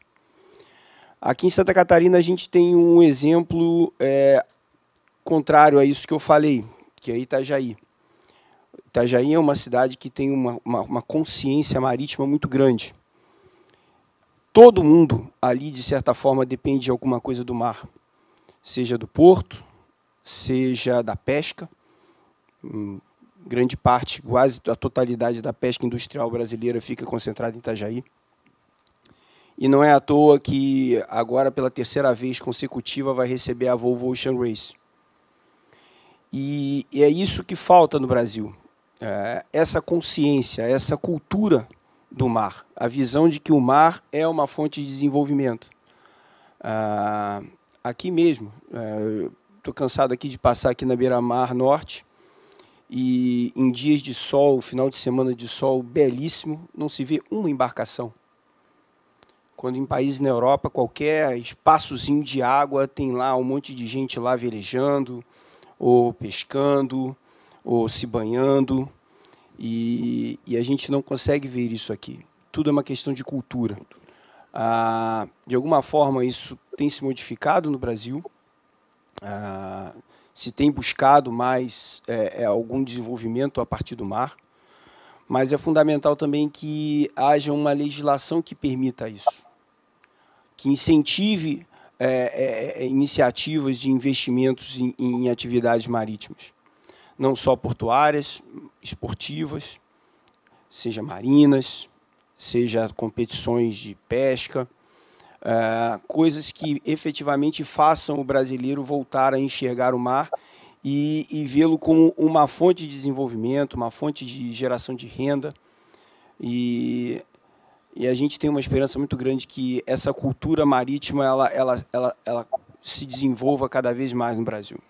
Tudo começando nas crianças, como sempre, né? A raiz, a base de tudo nas crianças, a mudança de paradigma, de comportamento, de cultura para a nossa geração que está aí já vai ser um desafio muito maior, quem sabe até impossível, mas para as novas gerações, eles já estão chegando, começa nas escolas. O Miguel, ele tem um complemento a respeito disso sobre a um prefeito é, perto de você, numa cidade, Portugal, Miguel, a respeito da questão da cultura náutica nas escolas, é isso? Sim, sem dúvida. Viana do Castelo fica muito próximo do, da cidade onde eu vivo, muito próximo do Porto. Eu dei o exemplo de Viana do Castelo, mas poderia dar outros. Poderia dar o exemplo de Cascais, poderia dar o exemplo dos Açores. E um grande abraço à comunidade açoriana de Floripa. Eh, eh, e já agora, já que falo numa comunidade, gostaria também de saudar a, a comunidade italiana, também representada aí pelo Bané, comunidade alemã eh, e a comunidade espanhola, eh, países que passaram muito por a ilha mágica que é Santa Catarina, e com isto dizer que não se conseguirá mudar nada só internamente. É fundamental fazer parcerias nacionais e internacionais. E dei aqui exemplo de, do, do DNA de, de, Santa Catarina, que tem Portugal e as comunidades açorianas e madeirenses, tem a comunidade italiana, a comunidade alemã, a comunidade espanhola e outras nacionalidades que têm raízes e podem ajudar a fazer alguma comparação, algum benchmark para depois poderem aplicar. Mas também há a possibilidade de fazer comparação entre os outros estados do Brasil. Eu tenho descoberto um Brasil que não vem nas notícias. Tenho encontrado líderes no Brasil, no setor empresarial, no setor educativo, no setor da saúde, no setor uh, militar, com competência para ajudar a mudança.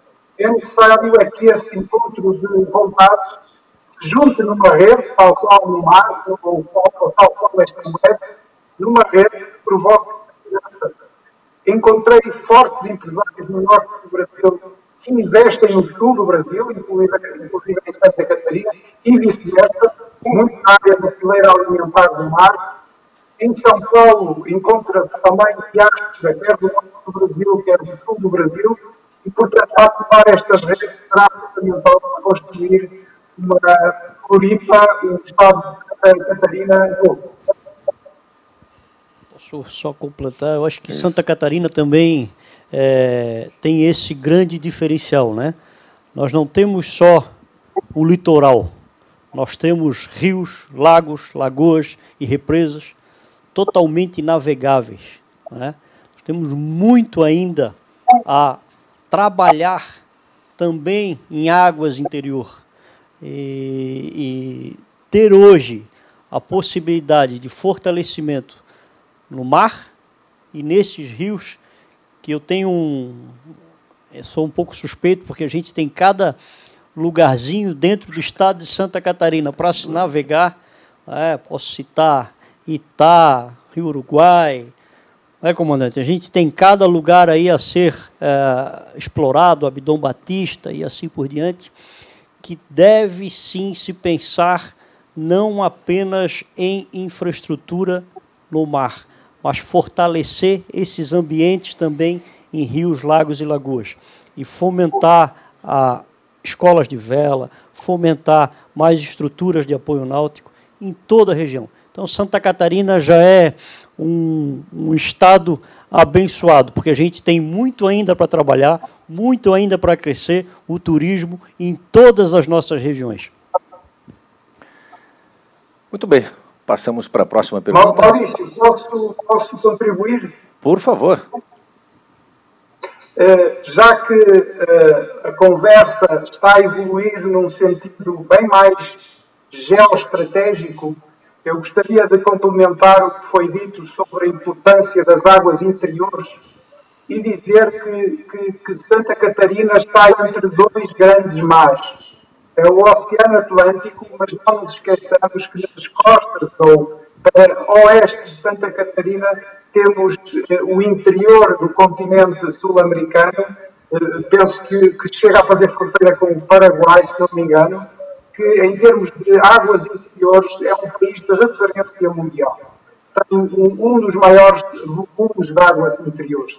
E, portanto, este conceito de que Santa Catarina está entre dois mares é muito importante, até porque geoestrategicamente o Estado de Santa Catarina é um Estado de acesso ao mar, um Estado perfeito. Portanto, mais uma fonte de fazer uma excelente estratégia para educação e negócios, juntando eh, a, a posição privilegiada que Santa Catarina Muito bem. A gente gostaria de mandar abraços para todo o planeta Terra que de alguma forma está interagindo com a gente. Eu queria deixar uh, um registro especial. O pessoal de Itá, que também tem um potencial náutico muito grande lá. E já mandou um alô aí, estão nos assistindo. Obrigado pela, pela companhia de vocês. Pulamos para a próxima pergunta. Vamos lá? Pergunta ao presidente da Santur, Mané Ferrari. A pergunta é a seguinte: Em quais os setores da economia do mar, petróleo, mineração, etc., é, o poder municipal pode trabalhar no aspecto de legislação para aproveitar os ativos naturais e históricos existentes? Essa pergunta vem de Alexandre da Aquanáutica e também aproveita para mandar abraços ao comandante Alexandre Lopes Viana. E quais recursos? Quais os recursos naturais? Eu, eu repito a pergunta. Em quais os setores da economia do mar é, petróleo, mineração, é, o poder municipal pode trabalhar no aspecto da legislação para aproveitar os ativos naturais e históricos existentes? Bom, nesse caso é legislação federal, não é, comandante, se não me, me, me engano. É legislação federal e depois é legislação estadual. O município, em áreas fora da costa, ele não tem é, jurisdição. Né? Então, que tem de potencial a ser trabalhado em leis municipais, de fato, é em estruturas de apoio marítimo, de apoio náutico. Então, cada município pode sim trabalhar a sua legislação. E desmistificar um pouquinho é, esse caminho a seguir de vários órgãos né, que a gente tem que sempre passar para adquirir, por exemplo, uma licença é, de construção, uma licença de trabalho é, no mar. Então, assim, é, em questão de legislação, tem que se, de fato, seguir federal, estadual e depois municipal. Muito bem, vamos para uma próxima pergunta. Temos aqui, a pergunta é de Marciele da Silva Ribeiro. Ela nos saúda com seu boa noite e já pergunta assim, ela, ela, é do curso de Oceanografia da Universidade Federal aqui de Santa Catarina e gostaria de saber qual seria o papel da Universidade Federal e qual o meio para aumentar a comunicação é, sobre o tema da palestra. De que forma a UFSC e principalmente o curso de Oceanografia pode colaborar dentro desse processo de evolução da economia do mar? Bom, acho que o Miguel pode auxiliar bastante até nessa resposta, mas total. A Universidade Federal de Santa Catarina tem um, um poder humano enorme e pode auxiliar em muito em, em, criar novas possibilidades, estar junto com o governo do Estado nesse fortalecimento, e, e é o que está acontecendo aqui. Né? Nós estamos com a Marinha do Brasil, que sempre foi uma parceira, nós estamos com empresas, com entidades que hoje estão trabalhando todos juntos na mesma linha, do fortalecimento da economia do mar em Santa Catarina. Então, é aproveitar esse momento que cada, cada vez mais entes que podem fazer a diferença estejam juntos, construindo essa nova etapa, através de um brilhante estudo, de um brilhante embasamento que a gente tem agora, nós temos base legal para começar a construir, e claro, a Universidade Federal é primordial nesse papel. Não é isso, Miguel? As universidades, elas fazem muita diferença quando estão dentro de, um, de estudos como esse, né? Uh, primeiro, cumprimentar a Universidade Federal do Estado de Santa Catarina, que é, de facto, uma das referências do Brasil no estudo do mar desde há largos anos com credenciais invejáveis a nível internacional. Eu respondo muito facilmente eh, contando uma história. Eh, em junho de 2019 estive nas Nações Unidas a convite eh, da ONU para explicar o que é que se pode fazer ainda mais pela ciência no mar. E aqui, na minha opinião, é fundamental fazer um casamento entre as ciências físicas do mar e as ciências sociais do mar. Falta esse encontro, porque se por um lado é importante perceber o que é, em termos físicos, o recurso do mar, ele não vai ser valorizado sem o homem, sem o ser humano. E se isso não for complementado, casado, juntado, eh, vai haver aqui desfazamentos que estão a provocar o que está a acontecer agora. O homem deixado eh, à sua sorte está a usar o mar de forma desequilibrada. Por outro lado, querer fechar o mar numa espécie de área protegida global também não vai funcionar.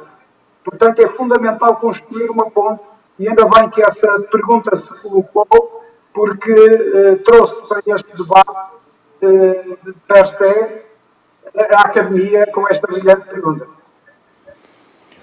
Muito bem, então vamos agora para uma outra pergunta, endereçada a você, Miguel é, de uma pessoa que talvez você conheça superficialmente, lógico que eu estou brincando aqui. Mi, é, é, Manuel Hermida, lembra desse nome, Miguel?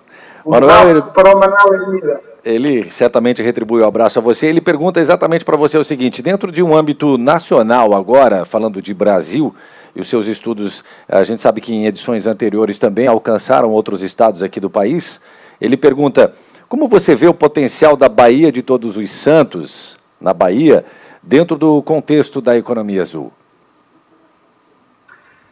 E eu, eu diria, e até juntando estas duas realidades, o estado da Bahia e o estado de Santa Catarina, que têm muitos pontos em comum. Primeiro, tem uma cultura ancestral do mar, diria até ligada a uma certa espiritualidade ligada ao mar. E, portanto, isso é muito importante. Se for desenvolvido, certamente se criará no imaginário dos brasileiros deste Estado e dos brasileiros no todo nacional, tal qual a Marinha pretende fazer com o conceito da Amazônia Azul, mais pessoas que querem cuidar do mar.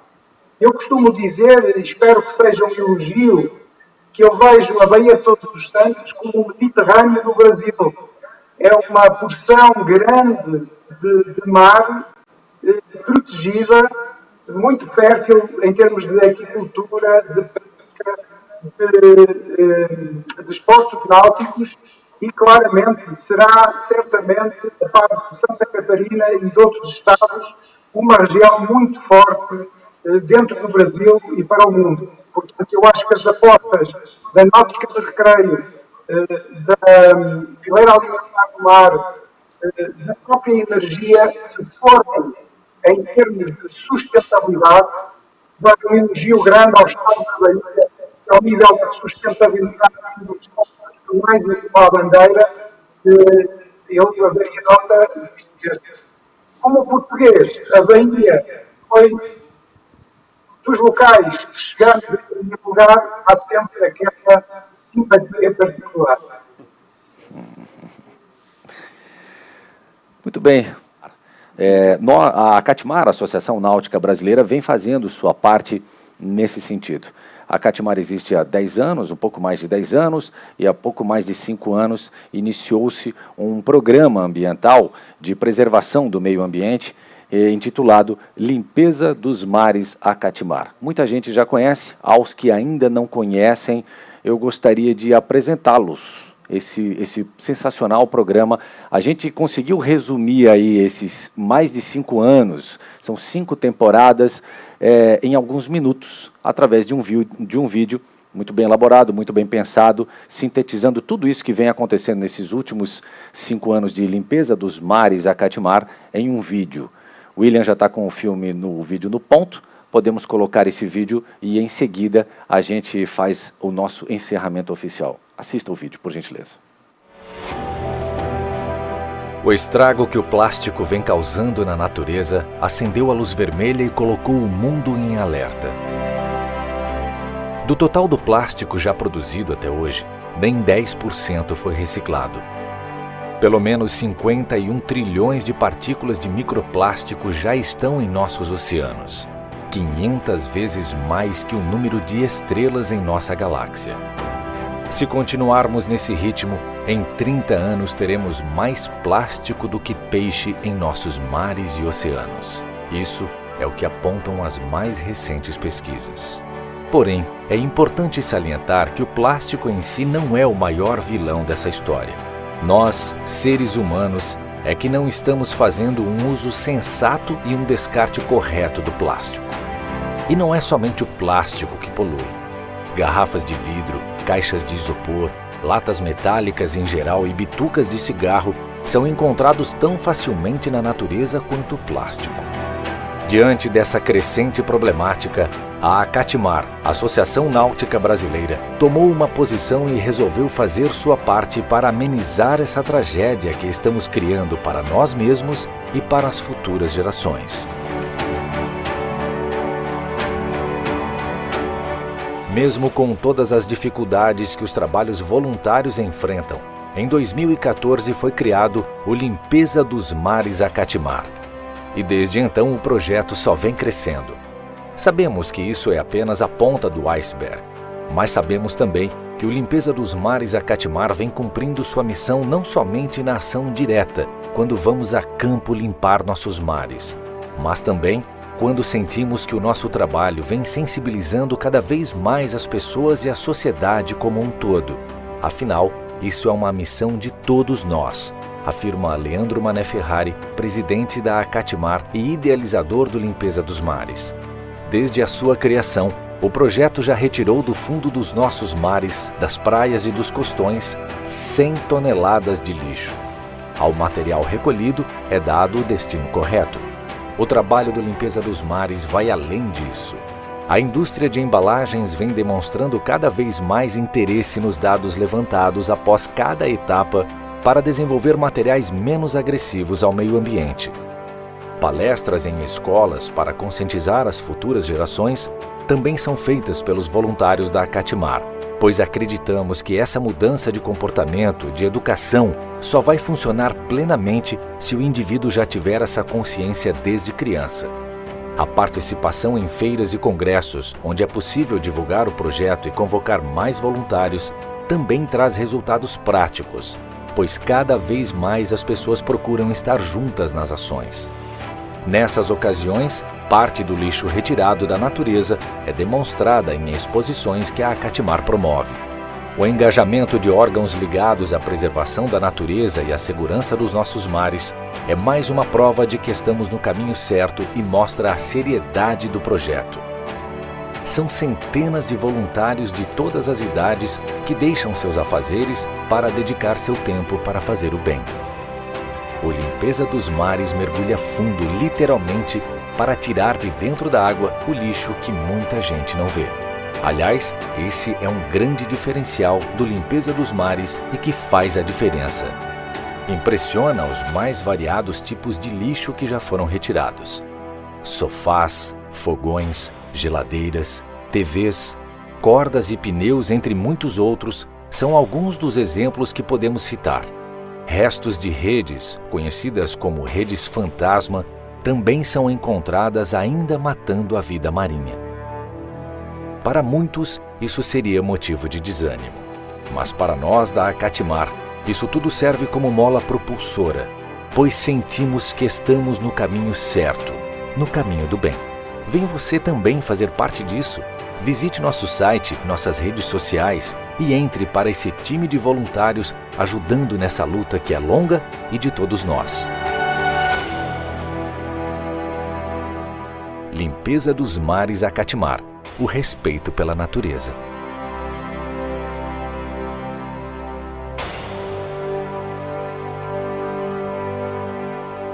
Patrocínio Forte Atacadista. Bom negócio é fazer o bem. Mais informações no site limpesadosmares.com. Bom, umas pequenas colocações a respeito, umas atualizações. Esse vídeo que vocês acabaram de assistir, ele foi desenvolvido em, em meados do último ano.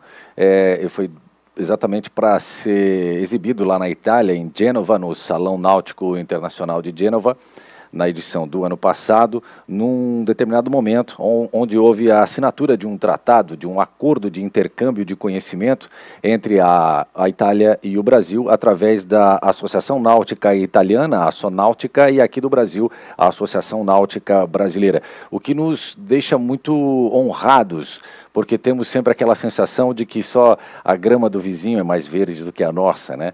Dessa vez nós conseguimos fazer o caminho ao contrário. O governo italiano entendeu o nosso trabalho, o trabalho da Catimar, e pediu gentilmente para que dividíssemos esse conhecimento, esses objetivos, toda essa expertise é, desenvolvida e adquirida com o passar do tempo, e de fato isso aconteceu. E já estamos com algumas edições do Limpeza dos Mares a Catimar Assonáutica acontecendo na Itália, ou seja, orgulhemos-nos, brasileiros, estamos também levando conhecimento ambiental para a Europa, fazendo relativamente aí o caminho inverso. E alguns dados também técnicos, né? ali no vídeo fala que são 100 toneladas, não, já passamos de 100 toneladas, o que não é uma notícia maravilhosa, lógico, preferimos que esse número não fosse tão expressivo, não fosse tão grande, mas estamos fazendo a nossa parte. Aquele plástico, aquele saquinho plástico que você joga sem querer, às vezes até é, na rua, longe do litoral, ele acaba caindo e chegando à rede pluvial, chegando aos rios. E todos nós sabemos que os rios desaguam no mar. E é quando o plástico chega no mar, ele encontra o maior e mais eficiente triturador de plástico que possa existir, que é o mar. 24 horas por dia, 7 dias por semana, 365 dias, triturando aquele plástico até ele se transformar numa microfibra de plástico. Muita gente fala, tá, e aí eu não como peixe, então eu não devo me importar com isso. Mas é difícil quem não coma sal, certo? E grande parte desse sal a gente está encontrando no sal marinho. Pesquisas feitas há vários anos, há muitos anos, é, confirmam isso. No sal marinho a gente encontra é, microfibras de plástico, ou seja, todos nós estamos ingerindo plástico de alguma forma. Como voltar atrás? É impossível. Vamos começar agora, quem sabe desenharmos aí um novo fim, uma nova consciência ambiental nesse sentido também. Esse é um dos motivos que nós estamos com esse evento aqui acontecendo, tratando sobre a economia do mar, a Blue Economy. Gostaria agora de pedir para que cada um fizesse a sua fala de despedida, ou de um até breve, eu justo, é justo começarmos pelo Paco. Obrigado por você ter ficado conosco esse tempo inteiro. Por favor, faça uso da palavra para os seus a sua despedida. Solamente dar os parabéns por el evento que he gustado mucho de estar aquí y viendo el gran trabajo que está haciendo Mané Ferrari y Miguel. Y yo creo que esto hay que ser positivo, trabajando todos juntos, esto va para adiante. Ok, muito obrigado. Querido Paco Martínez, Francisco Quiroga, ele que é o atual presidente da Confraria Náutica Europeia. Muito obrigado, repito mais uma vez, por ter ficado conosco aí na Espanha, agora duas horas, quase duas e meia da madrugada. Obrigado, Paco, mais uma vez. Quero agora pedir e passar a palavra, então, ao Leandro Camilo, da PwC Brasil, também está com a gente virtualmente. É com você a palavra, pode fazer uso da palavra para sua despedida, Leandro. Legal. brevemente, é, agradecer mais uma vez a oportunidade né, de estar aqui com vocês, parabenizá-los pelo evento, brilhante evento, é muito interessante, acho que muita informação, parabenizar o meu sócio Miguel pela, pela apresentação. E agradecer é, profundamente né, é, o nosso Mané Ferrari, é, na figura aí do nosso Estado, agradecendo ao Estado de Santa Catarina, por poder ter dado à PwC a oportunidade de fazer aquilo que a gente se propõe a fazer. Né? O nosso propósito global ele é de construir confiança na sociedade e resolver problemas complexos. E construir confiança na sociedade vai além de fazer negócios e ganhar dinheiro. Quando a gente se junta ao governo do estado de Santa Catarina, produzindo um material tão bem recebido por todos vocês, me ajuda hoje de forma é, enorme a deitar a cabeça no travesseiro e com a consciência de que eu ajudei, nós, nossa firma, o Miguel, a PwC, ajudou a construir confiança na sociedade, que acho que é algo que é, carecemos muito no Brasil. Colocar a PwC, obviamente, à disposição do Estado de Santa Catarina, à disposição dos empresários, dos executivos do nosso Estado, é, e a gente está aí certamente para ajudá-lo sempre. Obrigado, Leandro. Obrigado mais uma vez. Queria passar a palavra agora ao nosso capitão dos portos do estado de Santa Catarina. Ele é o nosso comandante, grande comandante, Alexandre Lopes Viana, para suas considerações finais. Bem, fico muito feliz de poder participar de uma discussão sobre o uso do mar para o desenvolvimento do nosso país e de Santa Catarina. É, essa discussão, a iniciativa dessa, de, de, de, desse evento não poderia deixar de ser em Santa Catarina. Fico muito à vontade de falar sobre Santa Catarina, porque eu não sou catarinense, sou do Rio de Janeiro, e mas consegui perceber o, o, o quanto o catarinense é empreendedor, é, busca resolver os seus problemas e está acordando para o, o uso do mar, a, o desenvolvimento a partir do mar. E eu tenho certeza que em breve será um exemplo para todo o Brasil, para todo o país, e vai passar a ser uma referência não só aqui no Brasil, mas internacionalmente, de como usar bem o mar e como crescer usando o mar. Muito obrigado pelo convite, muito obrigado por me permitir participar dessa conversa, estar aqui junto com os nossos, nossos palestrantes, Miguel, o senhor Paco, o Leandro, Mané Ferrari, grande amigo, Maurício, que é um espetacular apresentador. Imagina. Sou suspeito a falar do Maurício. Imagina. E agradeço, só tenho a agradecer em meu nome, em nome da Capitania dos Portos e em nome da Marinha do Brasil. Nós é que agradecemos, capitão, mais uma vez. Leandro Mané Ferrari, presidente da Santur, suas considerações finais. Bom, eu só tenho, a, em nome do governo do Estado de Santa Catarina, do governador Moisés, agradecer ah, em tempos, nos tempos que nós estamos vivendo, é, receber um presente desse, receber um estudo pela PwC, Miguel, Leandro, é de fato um momento histórico para Santa Catarina, um momento único, onde temos agora o dever a cumprir dentro do governo do Estado, fazer com que isso vá à frente, fazer com que a economia do mar de Santa Catarina seja vista de uma maneira diferente, seja vista de fato como geradora de emprego e renda, e que a gente possa é, trazer novas possibilidades para o catarinense, para que todos hoje que estão passando, tudo que estão passando nesse momento de Covid-19, a gente criar novas possibilidades, criar esperança de que bons ventos virão e mares calmos lá na frente a gente vai conseguir ter de fato. E mostrar que hoje está aqui Espanha, Portugal, Brasil, Santa Catarina, todo mundo voltando os olhos para Santa Catarina e vendo o tamanho do potencial que é o nosso Estado, isso me deixa muito honrado e feliz.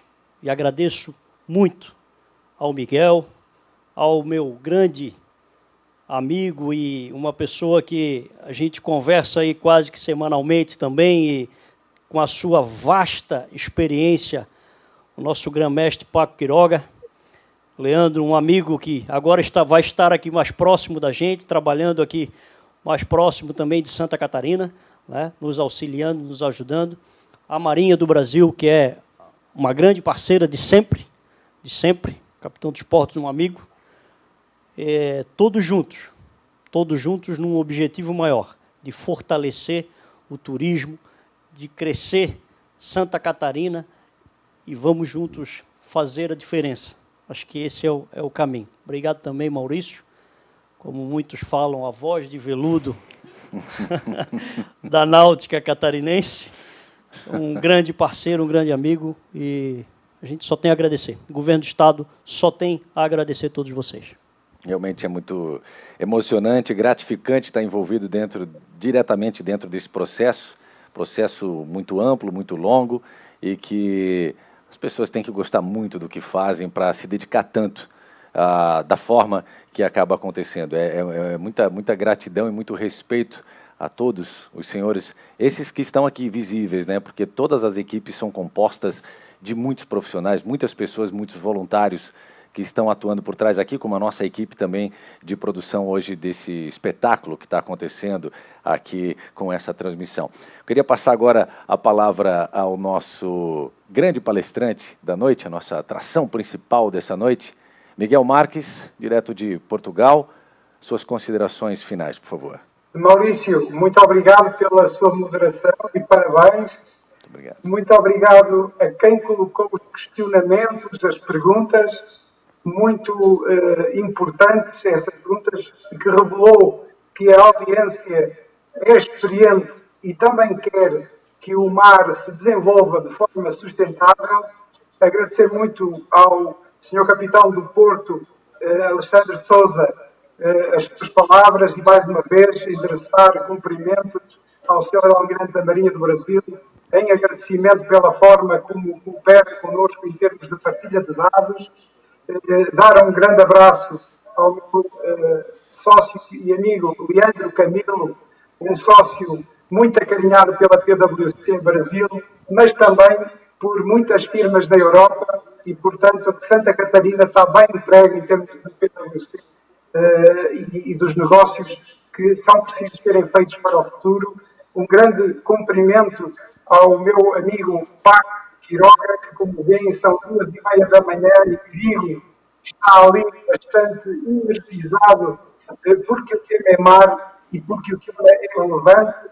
Um grande abraço ao Mané, muito obrigado pela forma como me recebeu em novembro e também, acima de tudo, e com isto mando um grande abraço, não só de solidariedade, mas também de amizade e de agradecimento por que aconteceu aqui hoje porque acho que conseguimos chegar ao objetivo final, que é dizer muito simplesmente: não conseguiremos sair desta crise sem estarmos juntos, sem uma visão integrada entre Estados do Brasil. E não se esqueçam, no Brasil, desde sempre, o mar foi símbolo de união. E, portanto, aproveitem também essa áurea positiva que o mar tem mas que hoje em dia, no mundo global, não é possível fazerem as coisas sozinhos. É fundamental emparcerar com a Europa, com os Estados Unidos, com a Ásia, com a África, mas acima de tudo com todos os Estados do Brasil, porque é um potencial coletivo muito forte. Por isso estou muito contente de que no momento em que estamos separados fisicamente, não paramos e vamos todos usar este momento de alguma distância social para refletirmos e transformarmos. E eh, eu terminaria com a palavra reciprocidade. Hoje já não é possível mais achar que o mar é um plus, é um valor adicional. Não. A crise é de tal ordem que necessitamos do mar. Mas em reciprocidade, ou seja, tudo aquilo que o mar nos der, nós temos que devolver em dobro, respeitando e defendendo a sustentabilidade dos nossos oceanos. Por isso, muitos parabéns à Catomar por essa bolha de lixo, que no fim do dia é uma reconstrução dos ecossistemas. Muitos parabéns por isso e obrigado a todos. Nós é que agradecemos Miguel, Paco, Leandro, os dois Leandros, temos dois Leandros hoje aqui, Leandro Camilo, Leandro Mané Ferrari, Alexandre Lopes Viana. Agradecemos imensamente a todos vocês que ficaram nos assistindo até esse momento, a toda a equipe de produção que merecem os nossos aplausos, fizeram um trabalho sensacional, perfeito. A equipe que também não está presente aqui no estúdio, está presente em outra sala, mediando as perguntas, atendendo as pessoas que estão participando através das redes sociais. As pessoas que trabalharam direta ou indiretamente na realização desse grande evento, aos nossos patrocinadores, Chef Yachts e Majestic Palace Hotel, nosso muito obrigado. Gratidão é a palavra do momento. Temos mais alguma informação chegando aqui no meu telão, meu ponto eletrônico, que é para reforçar que esse evento, o Simpósio Internacional Economia Azul, vai acontecer sim, só que no ano que vem, com data já marcada, dia 14 de abril de 2021. Anote aí na sua agenda, save the date, porque é um evento internacional, como foi agora aqui hoje. Tivemos Espanha, tivemos Portugal, tivemos São Paulo, estamos aqui com, em Florianópolis, transmitindo para o mundo através da internet, na sede da ACAT, a Associação Catarinense de Tecnologia, nesse projeto sensacional, que são os projetos dessas transmissões, desses eventos online, tudo ao vivo, tudo acontecendo aqui agora. Muito obrigado mais uma vez a toda a equipe, vocês aí de trás estão são sensacionais. Parabéns a todos vocês, aos nossos convidados todos. Mais uma vez, nosso muito obrigado. Projecta Eventos, através da Sabrina, a Ana, a Fernanda, todo mundo sempre muito aguerrido, sempre muito unido, trabalhando de forma exemplar.